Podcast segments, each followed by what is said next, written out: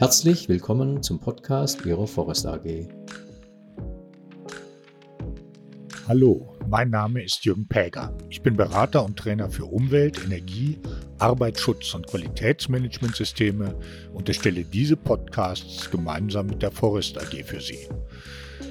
Heute geht es in einer kleinen Serie wieder einmal um die Anleitung ISO 50004 zur Einführung, Aufrechterhaltung und Verbesserung eines Energiemanagementsystems nach ISO 50001, in diesem Fall um den Normabschnitt 7.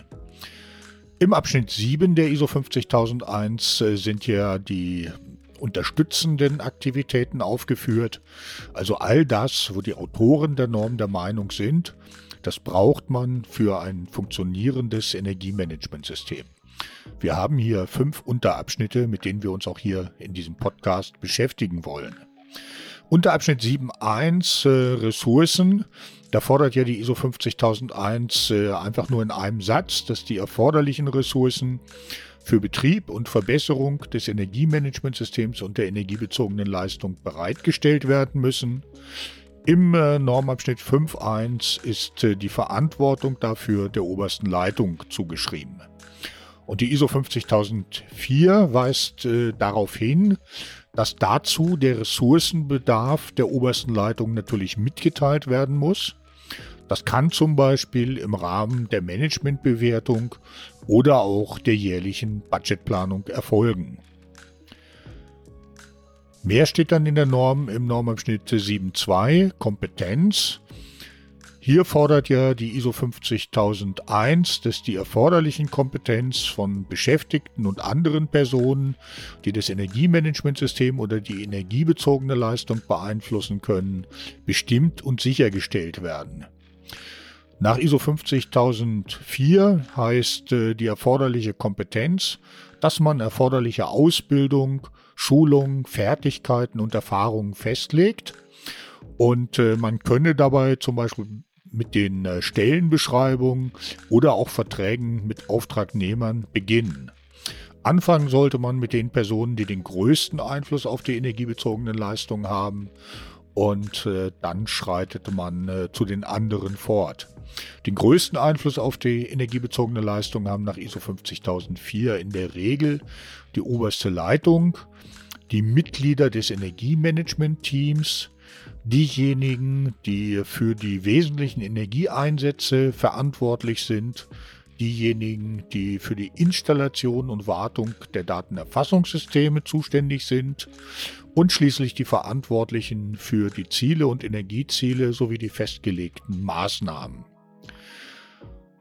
Nach äh, dem Bestimmen der erforderlichen Kompetenzen gilt es, Lücken zu erfassen und zu schließen. Das können Maßnahmen zum Kompetenzerwerb sein.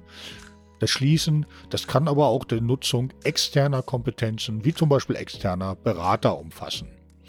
Und äh, die von ISO 50001 geforderten Aufzeichnungen schließlich sollen die Erfüllung der Anforderungen belegen.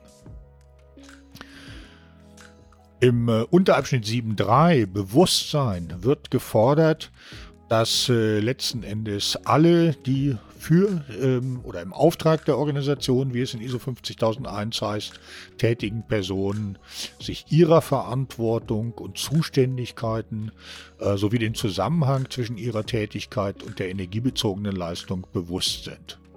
Die ISO 50004 erläutert, dass dieses Bewusstsein der Beschäftigten und anderer relevanten Personen ähm, eine Voraussetzung ist für eine energiebewusste Kultur in der Organisation, die natürlich letzten Endes dann auch zu einer Verbesserung der energiebezogenen Leistung führen soll.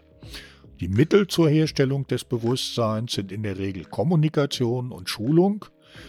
Und ganz wichtig, äh, und darauf weist auch die ISO 50004 noch einmal hin, das Schaffen von Bewusstsein ist natürlich kein einmaliger Vorgang, sondern äh, wenn das Bewusstsein dauerhaft aufrechterhalten soll, muss man das fortlaufend äh, als Teil des Betriebs des Energiemanagementsystems verstehen, also die entsprechende Kommunikation und Schulung. Ja, und damit sind wir dann auch schon beim Normunterabschnitt 7.4 Kommunikation. Äh, da wird ja in der Norm unterschieden zwischen interner Kommunikation und externer Kommunikation.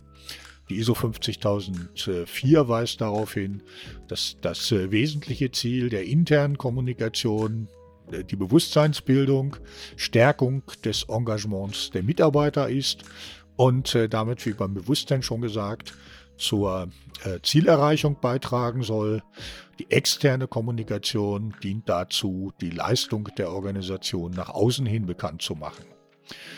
Bei der internen Kommunikation empfiehlt die ISO 50004, dass man ähm, auf jeden Fall auch über Verbesserungen des Energiemanagementsystems und der energiebezogenen Leistung berichten sollte.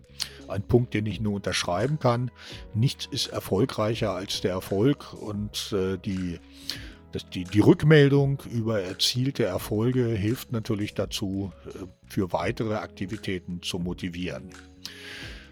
Die ISO 50001 fordert ja auch, äh, dass die Kommunikation den Mitarbeitern die Möglichkeit gibt, äh, Verbesserungsvorschläge zu machen. Und äh, da in diesem Zusammenhang weist die ISO 50004 darauf hin, dass man das natürlich auch noch mit Anreizen oder anderen Belohnungen untermauern kann, sodass die Mitarbeiter wirklich ähm, ermutigt werden, da Rückmeldungen zu geben, Verbesserungsvorschläge zu machen. Bei äh, der Überlegung zur externen Kommunikation sollte man auf jeden Fall die unter dem Norm ähm, unter Abschnitt 4.2 ermittelten Anforderungen interessierter Parteien, etwa von äh, Investoren äh, oder anderen Geldgebern, von, von Kunden oder Behörden berücksichtigen. Ja, und äh, der fünfte und letzte Unterabschnitt im Normabschnitt 7 bei den unterstützenden Aktivitäten ist äh, 7.5 dokumentierte Information. Ähm, die ISO 50001 erläutert ja, dass äh, sowohl die von der Norm geforderte dokumentierte Information als auch die dokumentierte Information, die das Unternehmen selber als notwendig äh, für den Betrieb und äh, für die Verbesserung des Energiemanagementsystems und der energiebezogenen Leistung ermittelt hat, umfasst.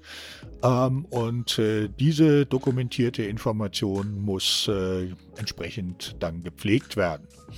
ISO 50004 weist ähm, auf jeden Fall erstmal darauf hin, dass die Norm nicht ausdrücklich dokumentierte Informationen über jeden Kernprozess des Energiemanagementsystems und deren Zusammenwirken fordert.